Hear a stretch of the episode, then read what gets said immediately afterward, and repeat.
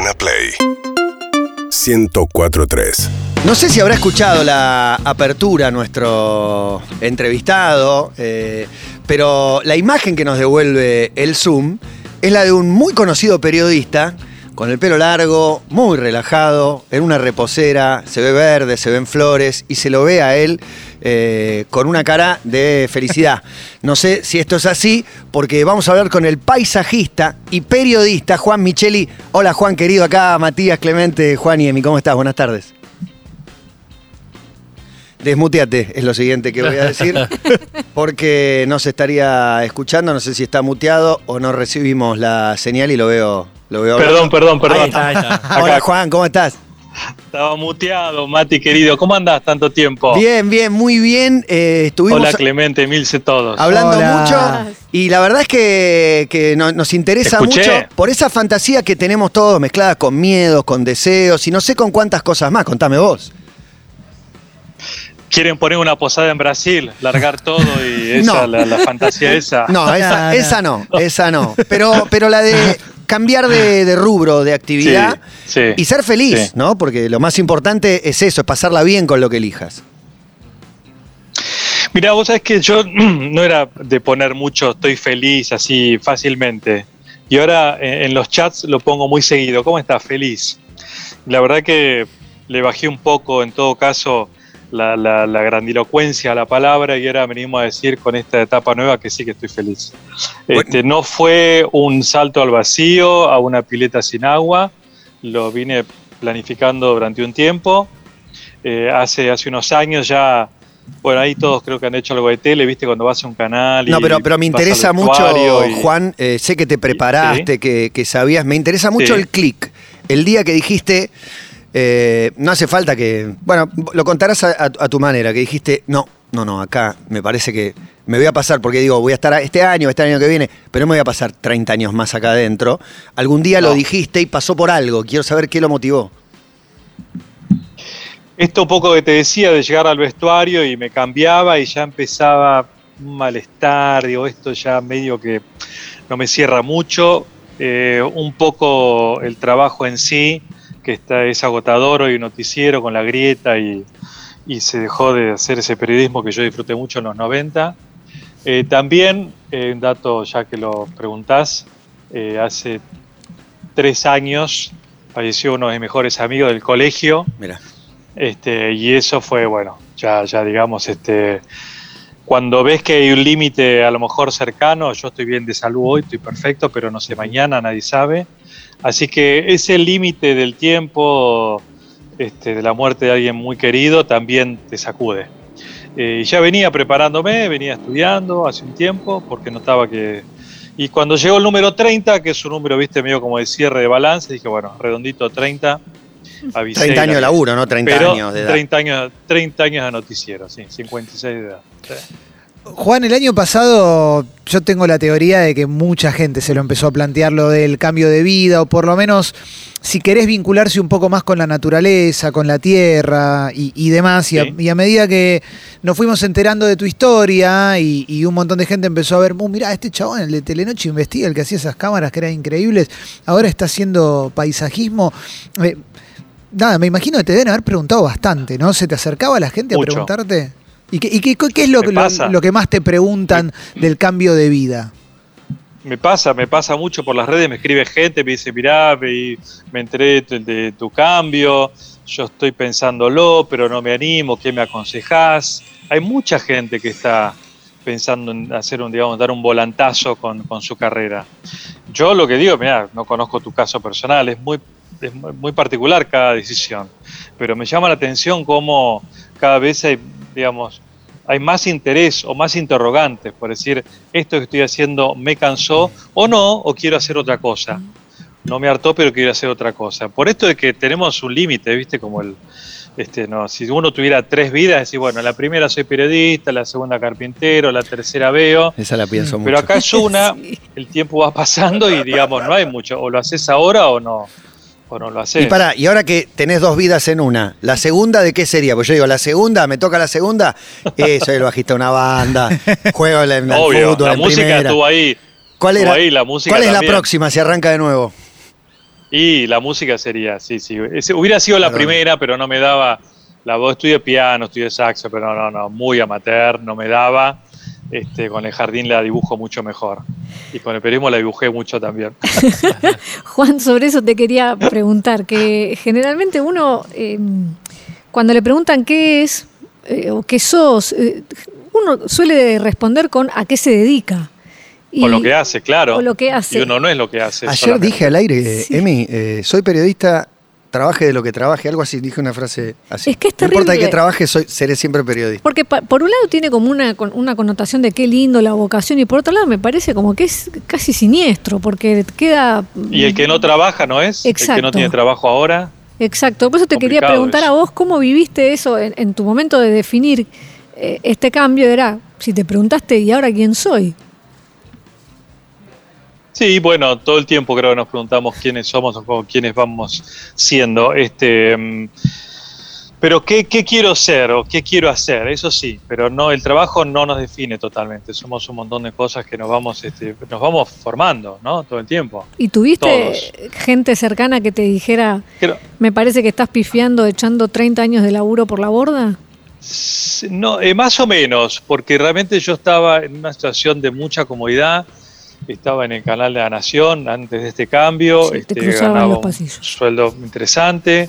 Y con estos mimos también, como decía, que llegás, que te tienen el traje listo, la camisa planchada, los zapatitos y toda esa, e- ese cotillón que rodea a la tele, pero que a mí nunca me, nunca me sedujo por ese lado, nunca me interesó la tele por estar, por salir, sino porque tenía que contar algo, si no, no. Muchas veces no di entrevistas porque me decían, ¿para qué? Para ir a, jugar, a, no, a mí a jugar no me interesa la tele, voy a contar una historia o no voy. Entonces nunca me, nunca me quemó la cabeza ni la tele ni el maquillaje, esas cosas que a veces, a veces pasan. Nunca me sentí mal por no salir un día al aire. De hecho, no, no salgo y no me pasa nada. No tengo es- esa adicción a, a la tele. Eh, y entonces este, no me costó por ese lado. No, y también sé, hoy gano, vivo con menos plata.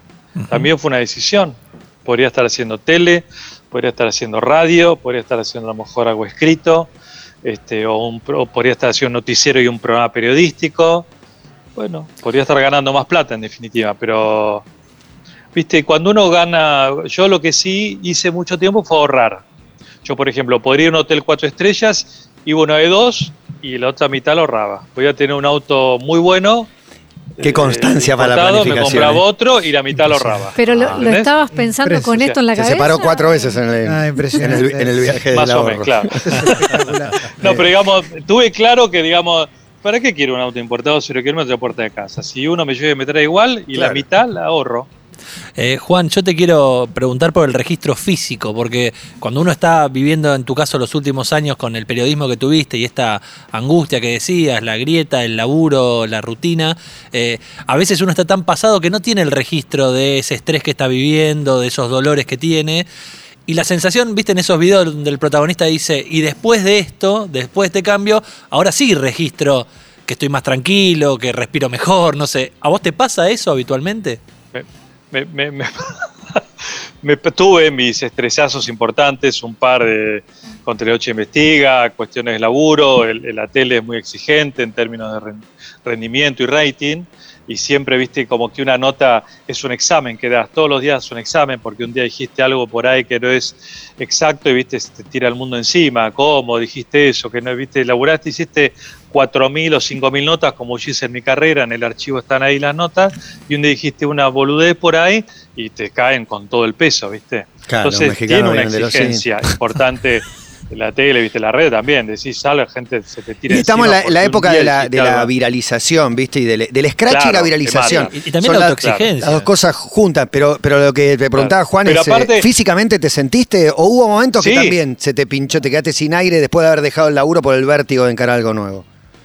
Sí, pero ahora yo la gente me dice, sos otro tipo, te ves distinto, te cagas de risa, te reís. Y la verdad que en mi vida privada era así, pero o por ahí tenía ciento peso en la espalda de laburo, pero la verdad es que sí, me siento mucho más relajado, me, me, me dicen, se te ve feliz, estás sonriente, y la verdad es que sí, ¿qué querés que te diga? Y, y el vínculo, el vínculo con la tierra, y te lo pregunto desde el lugar de La pacha. No, sí, no, pero sé que eh, hiciste meditación Sazen durante mucho tiempo también y Sí, estamos señor, viviendo. todavía hago. Bueno, ahí va, y todavía, y estamos en una época en la cual la cabeza siempre está pensando en lo que viene después, y las redes, lo que le ponemos, lo que dejamos de hacer y todo. Y, me, imagino que al momento de estar trabajando en la tierra, debe haber algo similar a la meditación. Quizás es un, prejuicio positivo que tengo yo con eso, pero, pero ¿tiene algo, pasa algo similar? Esa cuestión de estar en el jardín un rato trabajando y dedicándote a eso.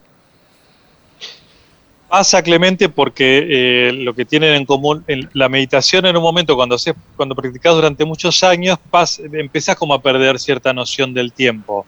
A veces estás por ahí una hora y parecieron 10 minutos, o por ahí estás 20 y pareció una hora. O sea, eh, pásalo con el tiempo. Y con la jardinería o el trabajo con las manos en la tierra también. Yo días que por ahí me pongo a arreglar un cantero y, llego y voy a la cocina muerto de sed porque no tomé nada de agua en cuatro horas. O sea, viste, me olvido porque estás con la mano laburando y la mente está en otro lugar. O mejor dicho, estás muy enfocado en lo que estás haciendo ahí, haciendo el pozo, corta- viendo las raíces para cómo vas a cubrir. Entonces, mentalmente estás solo ahí y cuando estás solo en ese lugar, el tiempo no, no lo registras como cuando está. Cosa que nosotros con el tiempo tenemos como un toque porque uno ya, yo no sé, esta entrevista debe llevar algo de 8 o 10 minutos más o menos, o 10 debe andar en 10, porque viste que la- los medios te obligan como a llevar como una cuenta interna de cuánto tiempo lleva una entrevista. Sí. ¿no? ya No lo sabés, fácil. sí, no, obvio, yo tengo la tanda en la cabeza, el corte, el tema bueno, que voy a tenés la poner, o sea, tanda, tengo el 30 cosas en la corte. cabeza. Pero, pero, Exacto. pero estoy conectado hablando con, con vos en este momento. Y, y vos me transmitís Ok. esa paz también. Ok, pero bueno, me alegro mucho. Pero viste qué pasa, que en los medios Sí. uno tiene el manejo del tiempo. Acá lo, lo vas perdiendo y la tierra, la, bueno, de hecho, la tierra tiene que ver también con los emprendimientos que tengo ahora que se llama Viva la Tierra, este, porque ahí fusioné, fue ideal, la verdad que no lo esperaba, pero fusioné el periodista con el paisajista jardinero, porque ahí en el, un amigo me decía, vas a dejar 30 años de comunicador, contá lo que estás haciendo ahora. Y bueno, me convenció y así nació el, bien. portal y el Instagram. Y entonces ahí cada tanto hago notitas y videos y ahí ¿Cómo se llama? Que es estamos buscando ideal. todos. Viva la Tierra. Viva Vamos la adentro. Tierra. Arroba Viva la Tierra y el... y el- y el- Nos mandaste a los celulares, también. Juan, ahora estamos todos con los celulares. No, Oh, estábamos tan bien. ¿viste? Para para que Juan. cuando ves el celular veas otra cosa Y, también. Y- y una más, Claro. Juan, con respecto a, esto- a estos cambios tan, Sí. eh, tan significativos. ¿Alguna vez eh, imaginaste vivir afuera, en otro, en otro lugar? Viví cuando era chico, hice un intercambio estudiantil en quinto año, viví en un pueblito cerca de Vancouver, en Estados Unidos, cerca de Seattle. Ahí viví con una familia americana. Después volví y me hice la, saqué las ganas de esa fantasía y fui jardinero en Estados Unidos, mozo, albañil, un poco de todo. Mi hija acaba de llegar de Australia haciendo lo mismo, estuvo dos años y medio, me trajo este, este buzo con un cangurito de la cervecería donde trabajaba ella Divino. en Australia, llegó el domingo eh, con su novio y, y hizo esa experiencia de vivir fuera del país. Y un poco lo que hablaban ustedes antes, ¿no? Este, es duro afuera, los afectos tiran mucho. Y, pero también pasa, chicos, con, con la gente joven ahora que, que ve como un futuro en el país difícil, entonces hay mucha gente joven que piensa en irse, afuera es fácil eh, hacerse un lugar, un camino, Hmm. Y bueno, Y la, lamentablemente la otra opción, ahora... Juan, es la vida suburbana también, que se revitalizó. Totalmente, Fue un Matías, boom en los 90, hace totalmente. 30 años. Después se empezó a pinchar la burbuja y cuando parecía que se pinchaba, se revalorizó vivir a 30 kilómetros de la capital. En nuestro país es divino. Este, la opción esa es, eh, mira, yo soy, saben que soy de Necochea y ahora voy mucho allá. Eh, con lo que gastás y vivís en un departamento de tres ambientes en capital, ponele de Caballito a Palermo, Villa Urquiza, Colegiales, por ahí, y en Necochea tenés una casa divina a cinco cuadras del mar y el parque. Y Entonces, esos son los eh, datos matadores para ese, que viste, ese hay uno que está en el microcentro en un laburo Es- escuchando en un cuartito Claro, y que termina bueno. ese laburo y se va a su casa en un espacio por Pero ahí está pasando, muy incómodo y muy caro. Gente- Claro, por supuesto. Claro, subte, eh, tren, colectivo. En Necochea yo veo a mis Pandemia, primos en para un la a pandemia, todos veo. Juan. La Veo a pandemia y el aire libre y la casa con Mati. jardín o la, la pandemia y el tren, el bondi y todo esto. Yo voy a lo de mi tía, me tomo unos mates, a los cinco minutos voy a lo de un primo, voy al súper.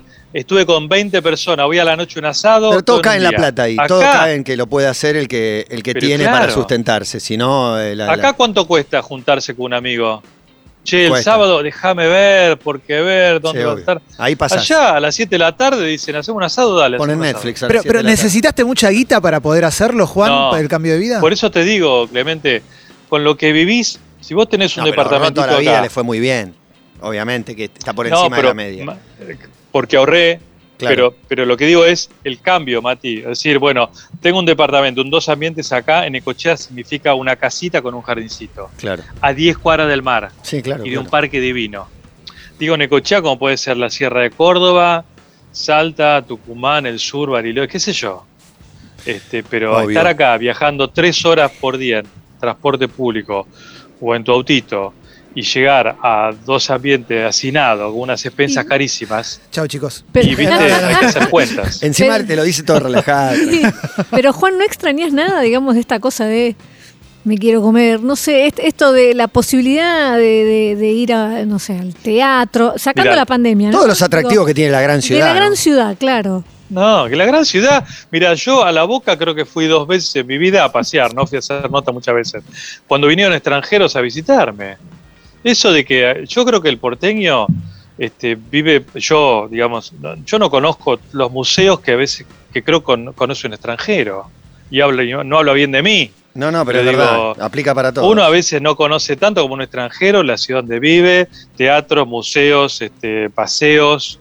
Este, sí, conozco Buenos Aires, hace 40 años vivo acá, pero no sé hasta. Pero un, un, un sanjuanino se viene a Buenos Aires y una semana hace lo que nosotros no hacemos en un año en Buenos Aires.